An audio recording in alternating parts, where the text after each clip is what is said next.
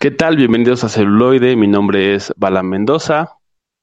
Yo soy Delicatessen. Y esto es Celuloide.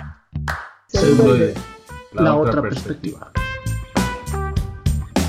Celuloide, la, otra perspectiva.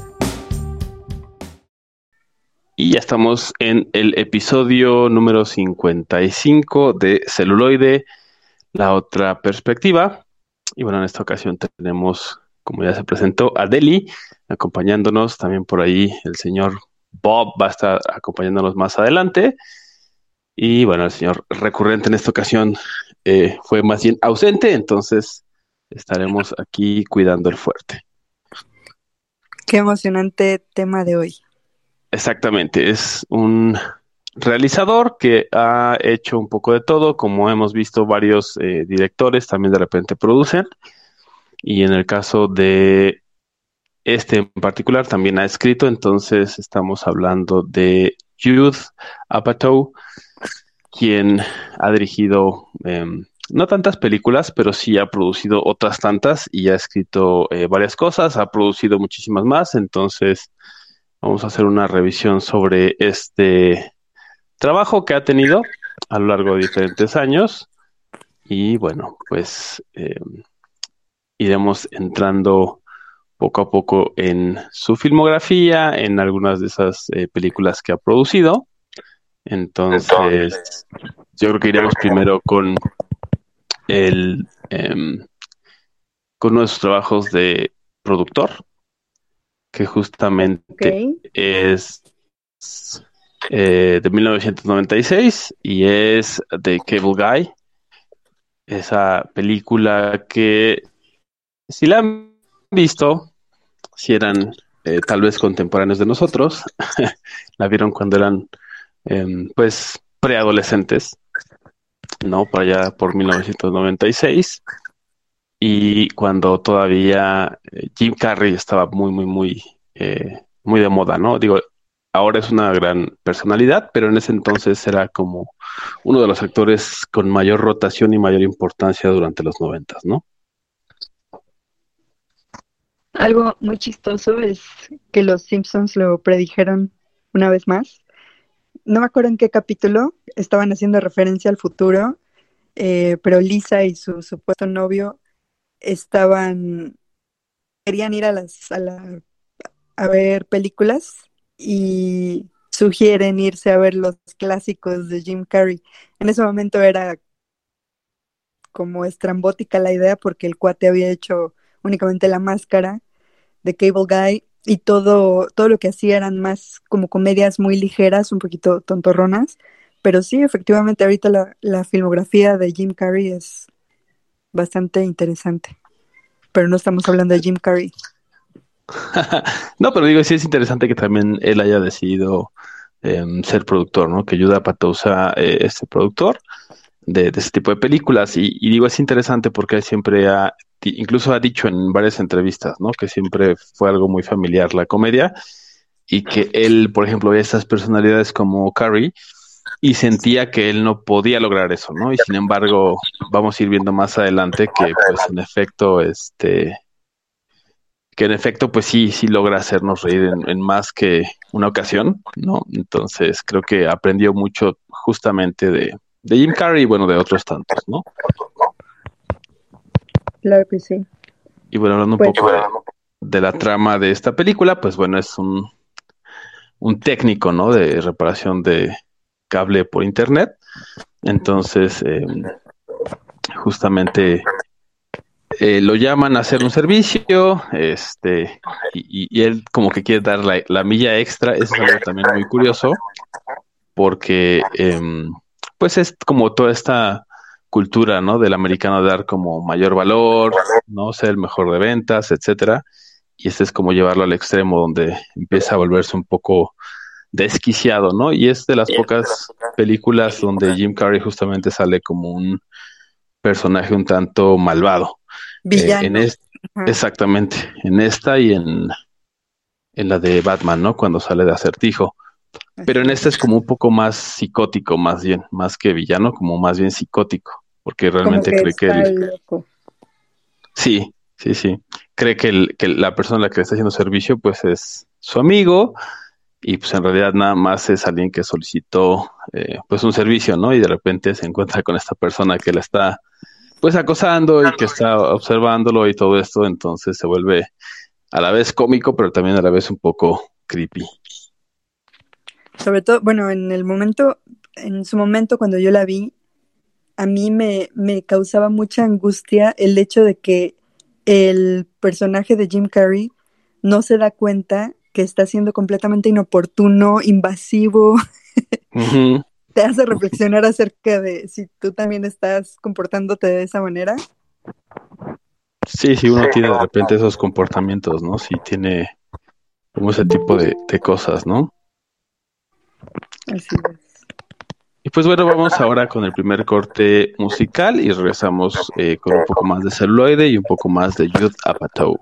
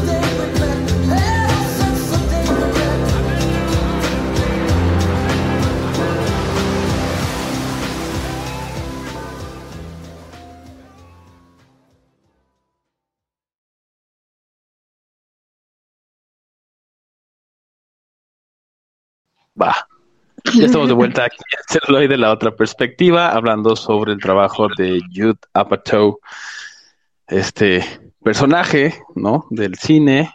Ya también por acá está con nosotros el señor Bob. Sí, disculpen la tardanza, pero ahora me voy a poner como el señor recurrente. Mis compromisos laborales me retrasaron un poco. Pero ya estamos aquí y este, ¿de qué han, qué han hablado, chicos? ¿De qué, ¿De qué películas? Veo que ya hablaron de Virgen a los 40 o apenas van a hablar de vamos a hablar de Virgen a los 40, que es ah, su primer trabajo como, director. Vamos a hablar Entonces ya hablaron de El chico del cable. Sí. Exactamente. Uy. Bueno, pues ya nada más como entrando en, materia para que vean que sí hice mi tarea, este, yo considero que El Chico del Cable es una de las películas infravaloradas del, del cine norteamericano. Muchos la culpan de casi arruinar la carrera de Jim Carrey. Que estaba en su apogeo en ese entonces. estaba en su apogeo en ese entonces. Y creo que meter este tipo de temáticas y thrillers entre thrillers y comedias ácidas, fue muy, fue muy padre. Y en lo personal, a mí me gusta ver a Jim Carrey en personajes que salen de la comedia. Sí, pues por ahí tenemos como varios ejemplos, ¿no? Eh, en su carrera, justamente, ¿no? Está por ahí 23, está este... De Majestic, entonces podemos hacer un capítulo especial de Jim Carrey, viendo, digamos, que esos dos lados de la moneda, que es ese gran actor y comediante. Sí, que justamente lo que decíamos, a pesar de que este programa no es sobre eh, Carrie, pero creo que también tiene bastante influencia sobre Judah Apatow, que ah, estuvo produciendo la película, ¿no? Y que él ha dicho, ¿no? Que, que, se sintió durante mucho tiempo las ganas de hacer comedia, pero sentía que no era bueno para ello. Lo cual es, es curioso después de ver todo su trabajo y que pues tiene bastantes cosas muy graciosas y que también ya sabe cuál es su tipo de humor.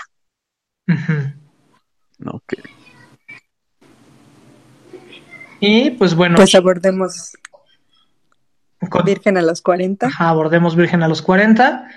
Que este.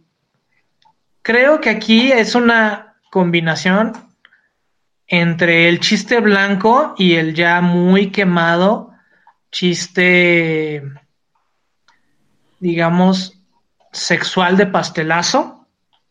O sea, humor físico que ya para este entonces ya está bastante quemado.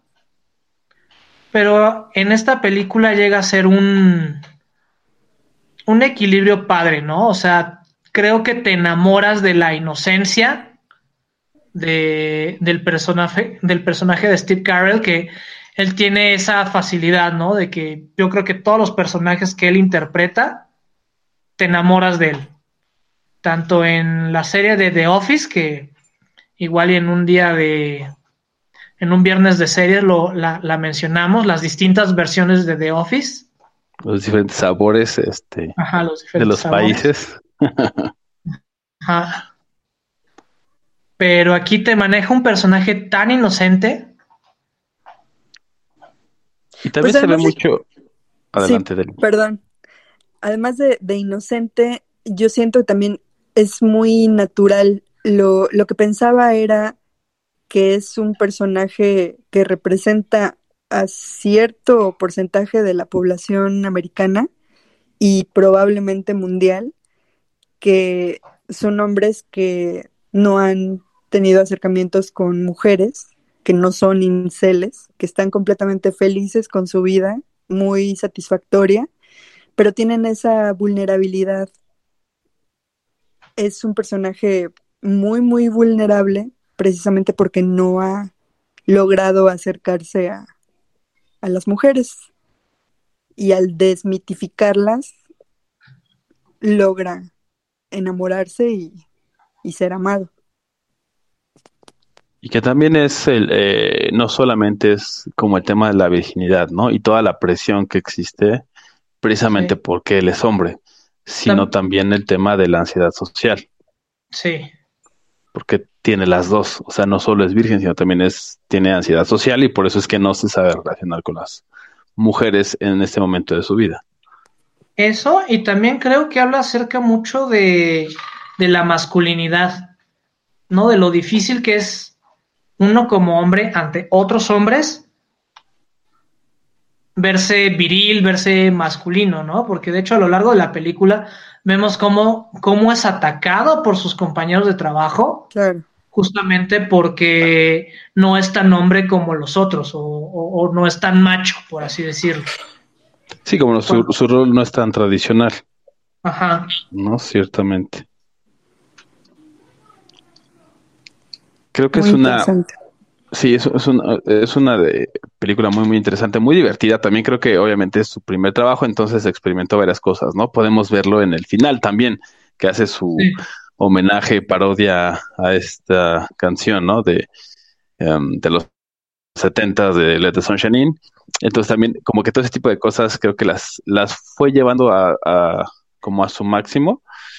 Em, a lo mejor es un tanto absurdo, dice está muy ridículo, es gracioso y creo que después ya no lo repite como tal, sino nada más mete un poco el, una especie como de outro, ¿no? Como de epílogo, por así decirlo. Sí, sí, sí.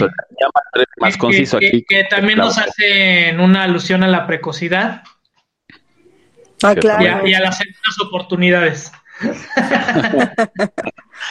Ciertamente, y está bien porque creo que e, eso es algo que marca mucho su, su trabajo. También ahorita que estábamos haciendo el recorrido durante la semana, pues de los temas recurrentes eh, es las bicicletas, por ejemplo, casi siempre hay por ahí un, un personaje que, que, es ciclista o que es, adepto a estar en la bici, andar ¿no? en ella, como en esta. Eh, el tema de la sexualidad también, que justamente aquí la vemos en este sentido más eh, de soltería, pero después la vamos a ver en tema más bien de casados. Entonces creo que, que aborda estos temas que son interesantes, que son complejos y lo hace desde esta, estas dos ¿no? cosas, que es la complejidad yendo hacia la tragedia o el drama y del otro lado también como el, el relief cómico, ¿no? Como el alivio cómico y las cosas que pues, son graciosas. O sea, ¿no? Simplemente suceden y son graciosas. y si no, lo ponemos a ver ahora sí que en otra perspectiva, qué difícil sería retratar esto en un drama. Sí, ciertamente. O sea, no creo que este tipo de información se hubiera recibido tan bien si hubiera sido un, un, un drama hubiera sido como una tonalidad totalmente diferente, ¿no? Hubiera tenido diferentes aristas, pero sí hubiera sido complejo, hubiera sido como muy, o sea, creo que podría hacerse, pero sería muy dramático y sería así como muy lacrimógeno también, ¿no? Pero obviamente no lo podríamos abordar como con la misma facilidad. Exacto. Y pues bueno, ahora los dejamos con algo de las aventuras de este, Virgen a los 40 o de 40 Years Virgin Old aquí en celuloide y regresamos con más perspectivas en un momento.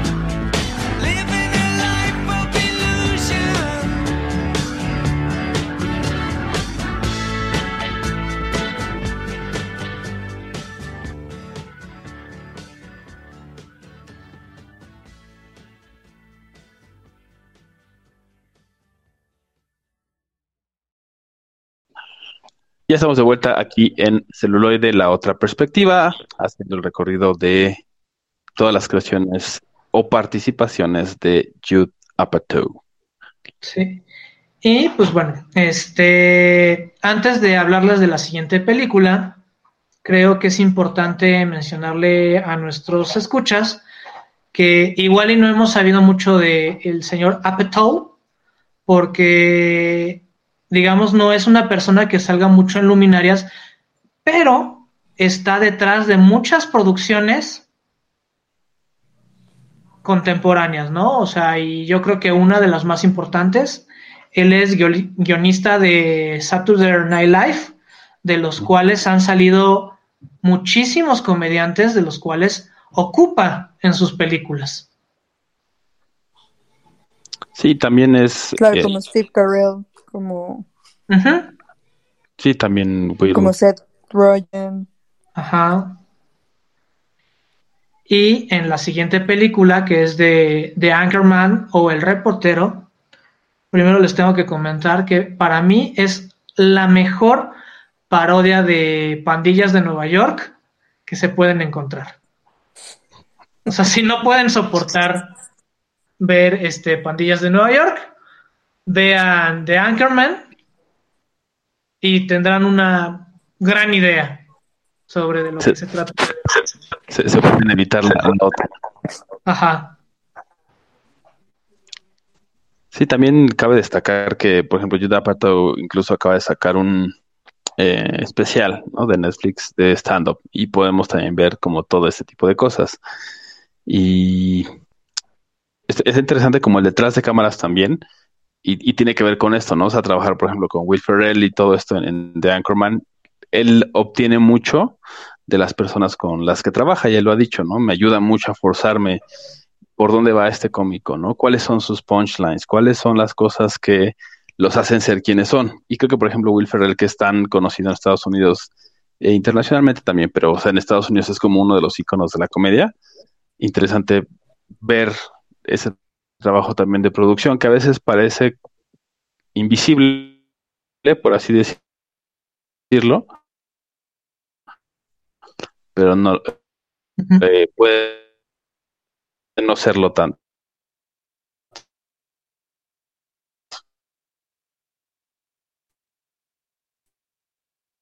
¿No? Exacto. Y pues bueno, en la, en la psique de, este reportero que se llama Ron, Este fue como la, estrella de los años 70, ¿no? O sea, no sé, imaginémonos aquí un Jaco este dominando los horarios estelares y dando las mejores noticias durante una década y después cómo con el paso del tiempo es, es olvidado o deja de ser relevante en su manera de, presentar la noticia. Y que eh, por eso digo, es tan, tan interesante todo, todo esto. Eh, me remite mucho justamente como el tema de los late shows, ¿no? De los programas de la noche que usualmente tienen como alguien que es muy representativo, ¿no? Y justamente esto que mencionas de que pueden tener eh, una carrera, ¿no? En, la televisión durante 10 eh, años o incluso más, ¿no? Y de repente, que, o sea, imaginarse ponerse en, en esa posición, ¿no? Estar 10 años o 15 años lo que sea detrás de una televisión en horario estelar o de una televisora, perdón, en horario estelar, en un programa igual, ¿no? Eh, premium y de repente esto ya es como cómo lidias con, con tu vida incluso, ¿no? Después de, haber alcanzado esos saltos o esa altura. Sí, claro, ¿no? Entonces vemos poco a poco la, la decadencia de este personaje. A mí me recordó mucho un cuento de un librito que se llama El orgasmógrafo, en el cual hablan uno de los cuentos que habla es justamente de, de una estrella de televisión ¿no? Que justo y durante la cómo fue el paso del tiempo. Filtro de, comedia o los celuloide, la, otra perspectiva. Celuloide, la otra perspectiva.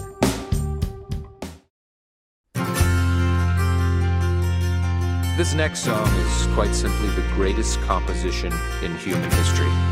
And if you disagree, I will bite you.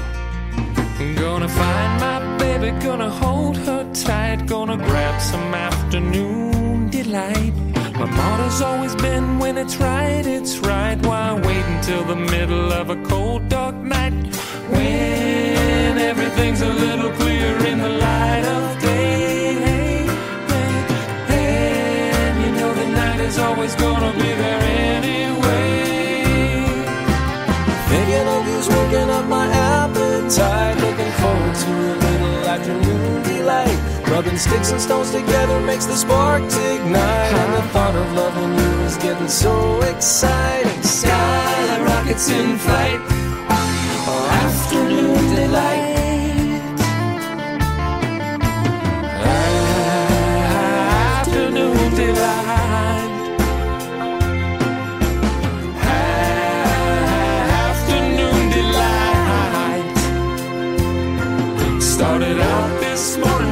So polite. I always thought a fish could not be caught who wouldn't bite.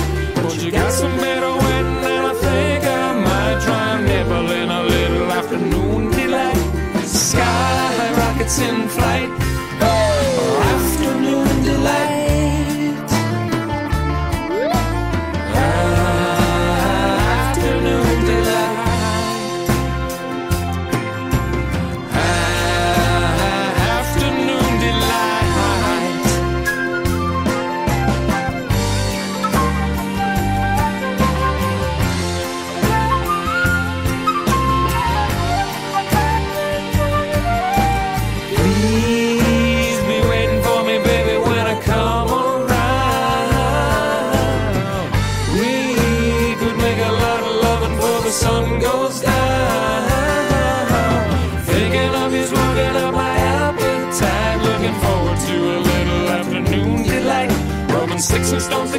Makes the sparks ignite. The thought of loving you is getting so exciting. Sky rockets in flight.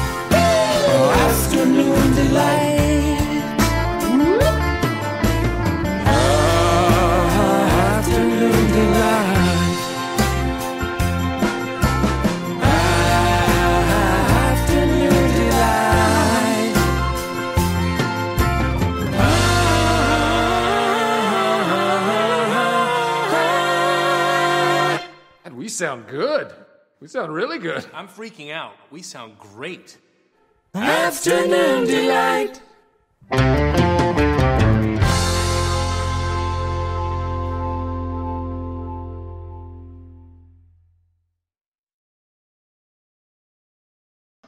Y ya estamos de vuelta aquí en Celuloide, la otra perspectiva, hablando sobre Judd Apatow.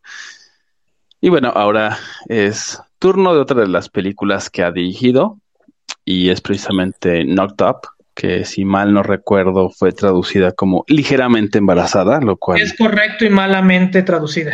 es, es- son el tipo de traducciones que son muy malas, ¿no? O sea, creo que hay otras en que dices, bueno, entiendo como el sentido, pero esta literalmente es, ¿qué carajos, no?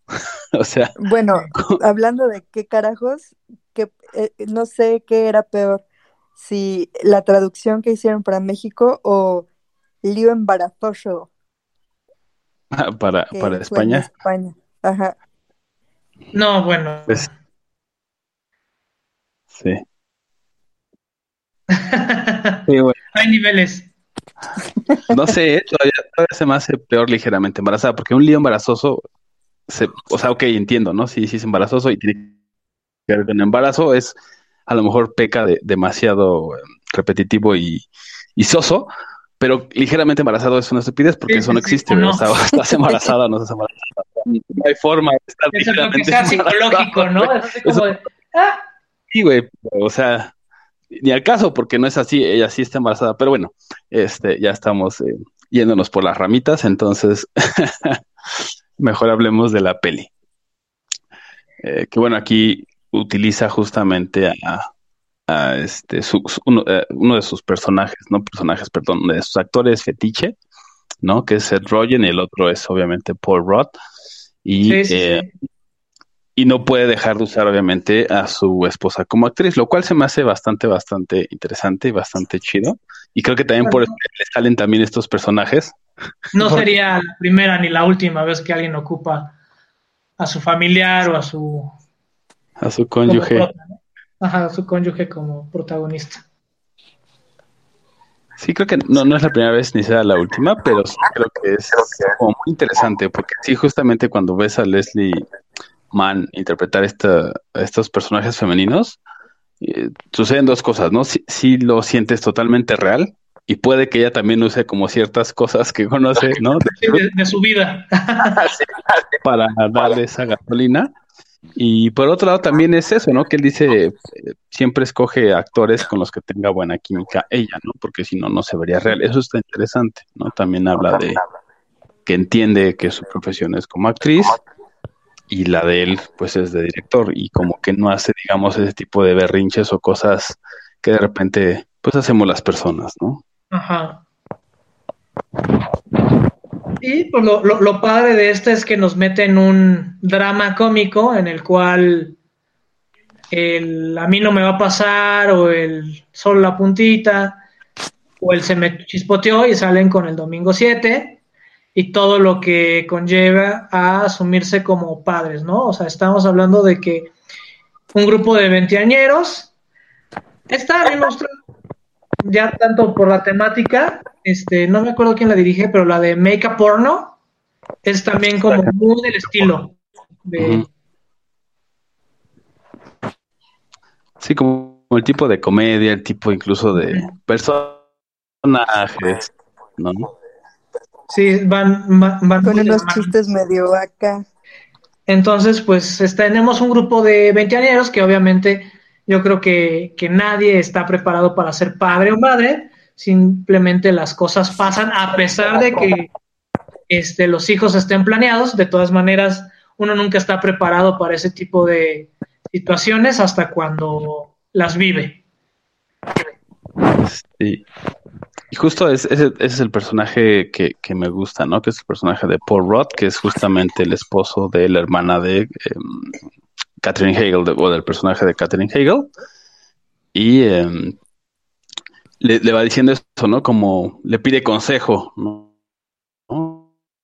Este, ven, y es, pues no sé, o sea, es como yo no sé, yo soy el peor para darte consejo, yo estoy así como que sobreviviendo, estoy así como que tablas con la situación, entonces no soy el mejor, ¿no? Y sí, definitivamente dice, dice esto que acabas de mencionar, ¿no? Nadie está preparado, simplemente sucede y este, y pues tienes que atorarle, por así decirlo, ¿no?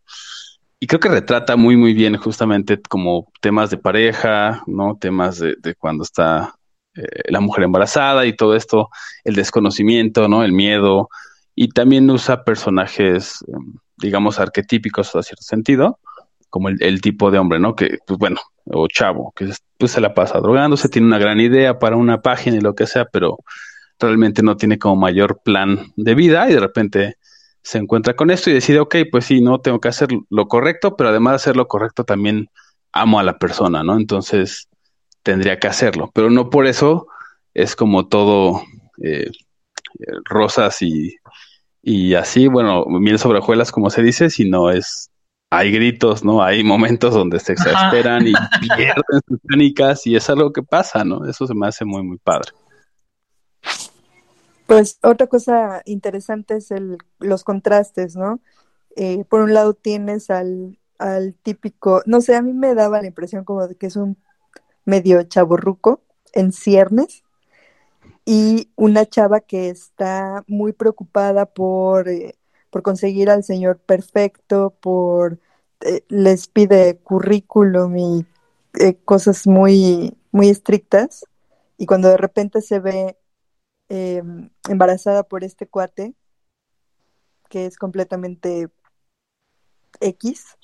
Menos que ideal. pues sí, pues que no es ideal. Ella se da cuenta que también tiene que relajarse y ver qué clase de, de mujer puede llegar a ser y él qué clase de hombre puede llegar a, a lograr ser, ¿no? Sí, eso, eso también se me hace bonito de la película porque, perdón, hay como ciertos momentos que podemos ver de eso, ¿no? De, o sea, él se sabe que no es tan guapo como ella, ¿no? Y que no es hombre ideal, exacto, pero además, o sea, como todo, o sea, sabe que no debería existir esa relación. Y sin embargo está muy agradecido y le dice, pues voy a estar ahí contigo y todo esto, ¿no? Y ella también dice, pues yo también te quiero, ¿no? Yo también he superado esa parte a lo mejor de, no de lo físico del todo, pero sí como del estereotipo, del status quo y todo esto y también estoy siguiendo hasta cierto sentido mi corazón, a pesar de que puede ser algo muy difícil con, pues, el tema de las hormonas y bueno, un montonal de cosas, ¿no? Sí, pues ahora esperemos que a ustedes no se les haya pasado la torta en el horno, que no se les haya chispoteado nada. Y si es así, vean esta película con el mejor sentido del humor posible. Nosotros regresamos con más celuloide y más perspectivas.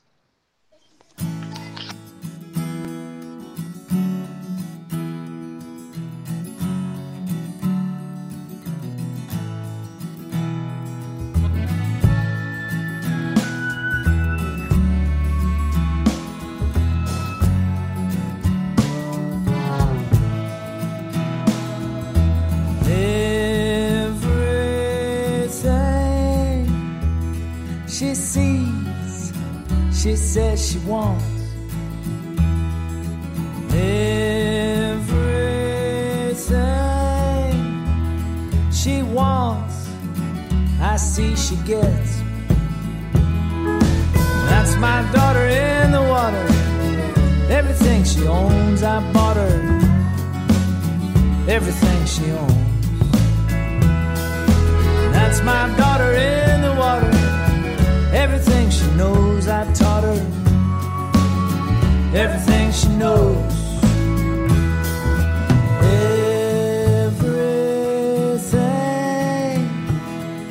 Say, she takes to heart. Everything she takes, she takes apart. That's my daughter in the water. Every time she fell, I caught her every time she fell. That's my daughter in the water. Time I fought her. Yeah, I lost every time.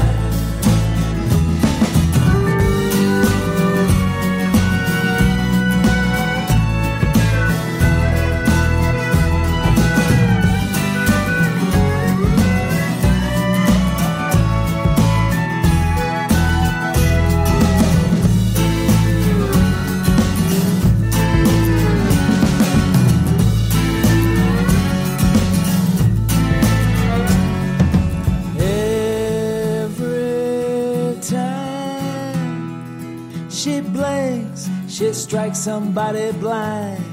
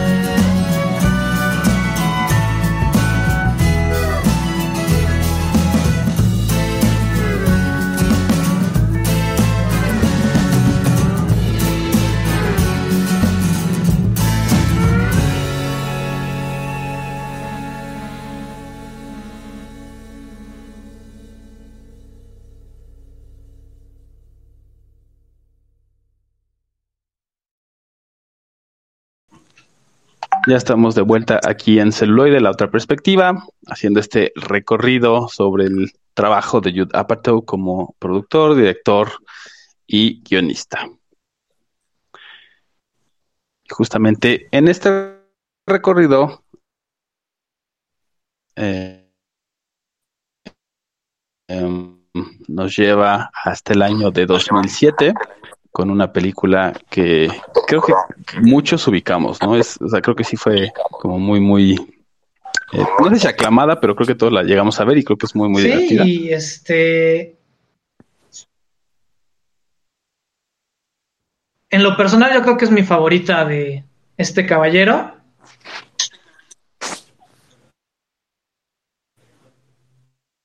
Bueno, que aquí la produce. Ajá. Pero es, es muy, muy buena.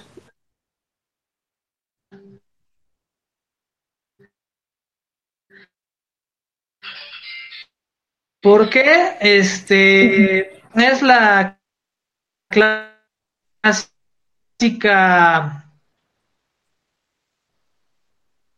película de o de de, de pubertos que están terminando su ciclo escolar, ¿no?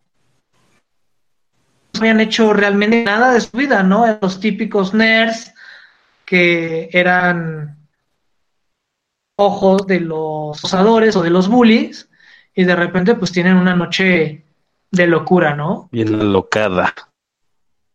Bien alocada. No más abuso. Este, dejar que la vida pase ante nuestros ojos es momento de aventarnos a ella. Uh, no me acuerdo cómo le, cuál es el título original, pero aquí en Latinoamérica le puse, salió el año pasado. Está super bad, pero con muchachas. Es Girls Night Out, ¿no? ¿no? Ah, Girls Night Out. Sí, es muy buena. También. No, no o sea, sé. podría, podría poner como el lado B de, de, esta película. Es muy parecida a la de las Girls Night Out. Yo siento que sí fue muy icónica. Eh, por ejemplo, ha quedado para la posteridad un montón de memes, especialmente McLovin. McLovin. Todas las McLovin. Sí. Es como, es como una hamburguesa sexy, güey. O sea, eso yo creo que ya se quedó para la posteridad en la sí, de, de, todas las, de, de, de, todo el mundo. Sí, o sea, to, todo el, el rollo él es el héroe principalmente de la película porque, bueno, ese, no es el héroe, el, el principal es eh, Michael Cera y... ¿Cómo se llama? Jonah Hill. Jonah Hill. Pero el personaje de McLovin es el héroe porque pasó de ser un completo menso, absolutamente, completamente ridículo con su chalequito, su, su identificación falsa, sus no agallas para ir y comprar alcohol y al final pues es el que termina con la chava más guapa, ¿no? Y se convierte sí, en sí. encima de todo. Y aparte sale M. Stone, güey, o sea, en los principios de M. Stone, antes de que fuera Gwen en Spider-Man con Garfield, antes de ser la exnovia en Fíjate que creo que comparte nuevamente créditos con este Michael Cera en Scott Pilgrim. No, no sale. No, porque no ahí sale. es- Ah, lo estoy confundiendo, no, lo estoy. No, sí. Sí, claro que sí. Winstead. Ella no sale. Emma Stone No, no Él sale, pero ella no. Ah, sí, es cierto, lo estoy confundiendo. Lo estoy confundiendo.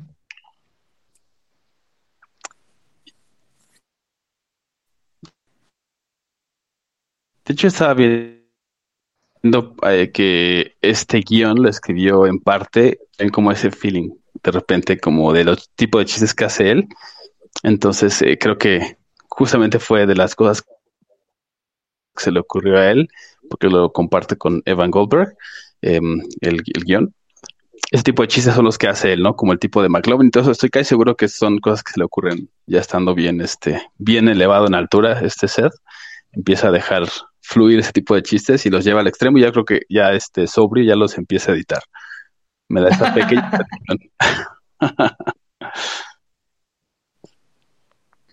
Y claro, este cuate también, McLovin se transforma en The Motherfucker en Kikas. Cierto. Claro. Sí, sí. Así es. No, entonces yo creo que si tienen un maratón en esta pandemia que todavía, si la respetamos, va para largo, todavía nos quedan unos cuantos meses de ella y quieren hacer un maratón de películas de, high school, Superbad tiene que ser parte Sí, de definitivamente. Y se la van a pasar muy bien, ¿no? Creo que es esas películas que puedes ver con los amigos o puedes ver solo y te vas a divertir ellas. Sí, fenomenal. es, es entrañable, verdaderamente.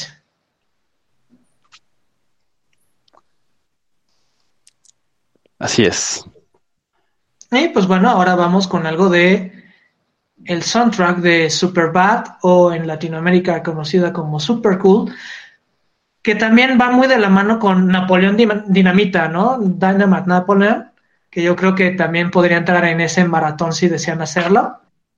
Y regresamos con unas perspectivas más nerdes aquí en celuloide.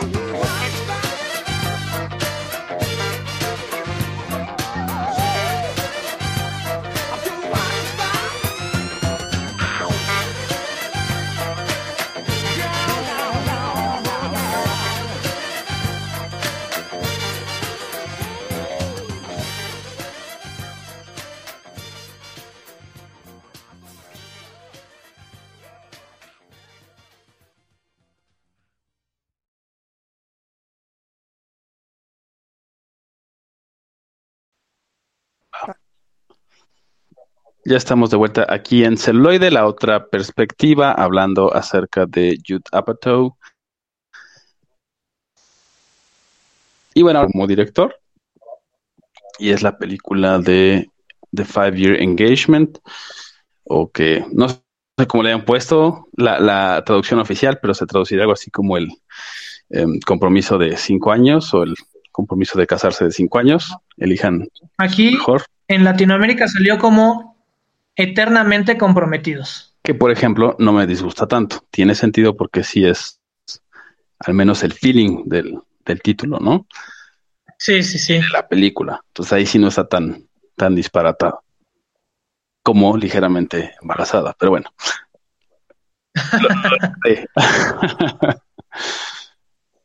y bueno, en esta... Esta película está buenísima. Sí. Es, platica, bueno, es, narra la, la historia de una pareja que por situaciones que se les van presentando van posponiendo su compromiso de matrimonio y mientras más lo posponen, bueno, para empezar ellos eran como la pareja perfecta, la hermana de, de, ella se compromete con el amigo de él, que es un completo irresponsable, y de nuevo toca el, el tema de ligeramente embarazada. Sí, se embarazan. cuando estaba Chubby. Exacto. Antes de ser Star eh, Y uh, ocurre en varios momentos súper mega románticos. Eh, la protagonista se empieza a dar cuenta que si este cuate puede, puede crecer de manera responsable, porque su novio no, se empiezan a cuestionar, posponen y posponen, al final rompen, terminan y cada quien está saliendo con personas diferentes eh, y al final, pues, se dan cuenta que en realidad sí querían estar uno con el otro, pero no de manera trágica, todo es como muy cómico, buena ondita, te deja con un buen sabor de boca al final. Más o menos, ah, bueno, yo creo que el final sí es medio, o sea, sí es como un tanto triste, pero sí creo que todo lo demás la, eh, lleva la película como muy, muy cómicamente y lo hace bastante bien, pero sí al final como que se deja un poquito el dejo de si querían estar juntos, porque no lo estuvieron, ¿no? Pero también lo interesante es que te pone todo lo que se atravesó, el tema de las carreras, el crecimiento profesional, ¿no? Y, y de repente ese tipo de, discusiones o de acuerdos que llegan a tener. No, y, y, disyuntivas, ¿no? O sea, yo creo que eso, eso es bastante interesante porque creo que en todo momento o en algunos momentos de, de la vida de cada uno de nosotros se nos pone a elegir qué quieres, pareja o carrera. Sí. Y aquí te lo, te lo ponen justamente, ¿no? El, eligen los dos, bueno, eligen carrera, luego eligen la pareja y así, y de todas maneras hay como un, una desconexión y justamente es lo que, lo que da el conflicto. Bueno, no sé, a mí me, me quedó la sensación de como que era un final un poco abierto. Quizá yo lo quise ver así, pero cuando se vuelven a encontrar, que se, se efectivamente se dan cuenta que el otro está muy bien y que siempre se quisieron, pero termina exactamente ahí. Entonces, no sabes si se volvieron a ver, si no se volvieron a ver o pues sí ya, aunque hayan terminado padre, a mí me dejó esa sensación, eh, pues la vida sigue, ¿no? Sí, eso sí, eso sí, eso es muy cierto. Y, y aquí también eh, podemos ver también, siento yo, la influencia de, de Jude, ¿no? Eh, de ese tipo de temas como hemos visto en las otras películas de las que ya hablamos. Em, el tema de, los conflictos amorosos, los conflictos de repente de tener hijos, y bueno, en otros de sus trabajos también vemos el conflicto ya de tener hijos un poco más grandes y todo esto, las peleas de pareja, y, creo que aquí lo llevan, eh, o, la historia lleva justamente toda esta carga, ¿no? De, de lo que es un proyecto de vida en pareja y como todas las cosas que pueden pasar. Creo que tiene momentos excepcionalmente graciosos, muy, muy buenos, y definitivamente no tiene desperdicio, como decimos, ¿no? Es correcto. Y pues bueno, este espero que sus compromisos sean los adecuados y los lleven a donde quieran llegar. Mientras tanto, nosotros los dejamos con algo de eternamente comprometidos para regresar con las recomendaciones de este episodio. Super.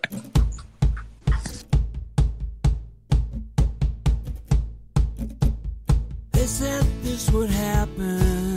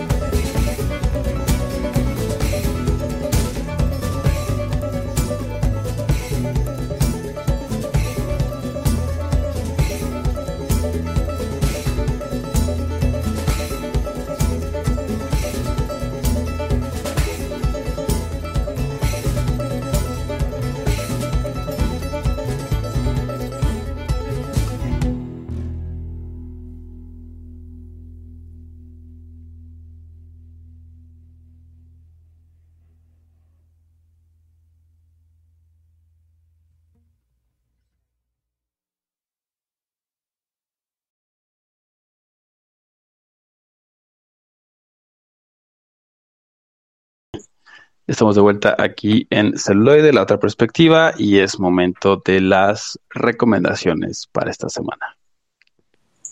Sí, y pues yo me voy, digamos, con la continuación.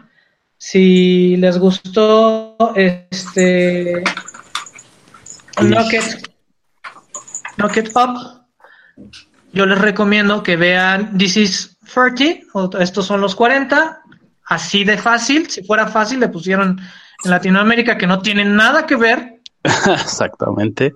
En la cual, pues vamos a continuar viendo la evolución de, de, la vida de estos personajes, ¿no? Que conocimos en la película anterior, pero ahora están llegando a los 40, entonces ya tienen otro tipo de, de problemas, ¿no? También estamos viendo que, que, es una diferencia casi de siete años, ¿no? Entre una película y otra, entonces también vemos una evolución en la manera de abordar el tema. Así es, aunque en, realidad es eh, de, la hermana y su esposo, no, no de Seth Rogen, no de Ben, del personaje de Ben y, y la chica que se embaraza en Knocked sino de los otros dos. Y bueno, señorita Deli, ¿qué nos va a recomendar para esta semana? Yo les recomiendo Forgetting Sarah Marshall, que en español creo que salió como, olvi como olvidarme de mi ex. Ajá, ajá. Está súper interesante, la, interesante propuesta la propuesta porque, porque eh, pues se eh, trata de, un, trata tipo de un tipo que es músico, un poco, poco convencional, que desafortunadamente rompe con su novia, que es la actriz Sarah Marshall, que es protagonista de, un, de una serie tipo CSI. Eh, ella termina con él porque empieza a salir con un rockero que es Russell Brand. Sale ahí de otra cosa, pero es básicamente Russell Brown. Es el mismo. Es el mismo, exacto. Y, eh, pues está buenísima. Es, eh, ella al final se da cuenta que pues que su novio valía la pena, pero él afortunadamente logra salir adelante gracias a el elemento secreto de la película. Que tendrán que ver y comentar en las páginas sociales, en las redes sociales. Por mi parte, yo les recomiendo eh, Fun with Dick and Jane. No recuerdo, también le pusieron, creo que le pusieron algo similar, ¿no? Como divirtiéndose con Dick y Jane, y Dick y Jane, um, donde sale justamente Jim Carrey y uh, Tia Leone, y es un guion de Jude Apatow, entonces bastante buena. Es este personaje que, o estos dos personajes que se empiezan a pasar como situaciones económicas difíciles, y en esta ocasión, en lugar de tener como todos estos conflictos que hemos visto en los otros trabajos uh, de Yudapato, aquí más bien esto los une, ¿no? Como que empiezan a haber formas de recuperar hasta que los lleva por un lado no tan legal, ¿no? Entonces, bastante divertida, totalmente recomendable. Sí, sí, y pues bueno, esto ha sido una emisión más de Celuloide, la otra perspectiva. Muchas gracias por acompañarnos. Yo soy Roberto Uribe. Yo soy Bala Mendoza. Yo soy Delicatessen. Gracias y hasta la próxima. Celuloide. Celuloide. Celuloide. La otra, la otra, la otra, la otra perspectiva.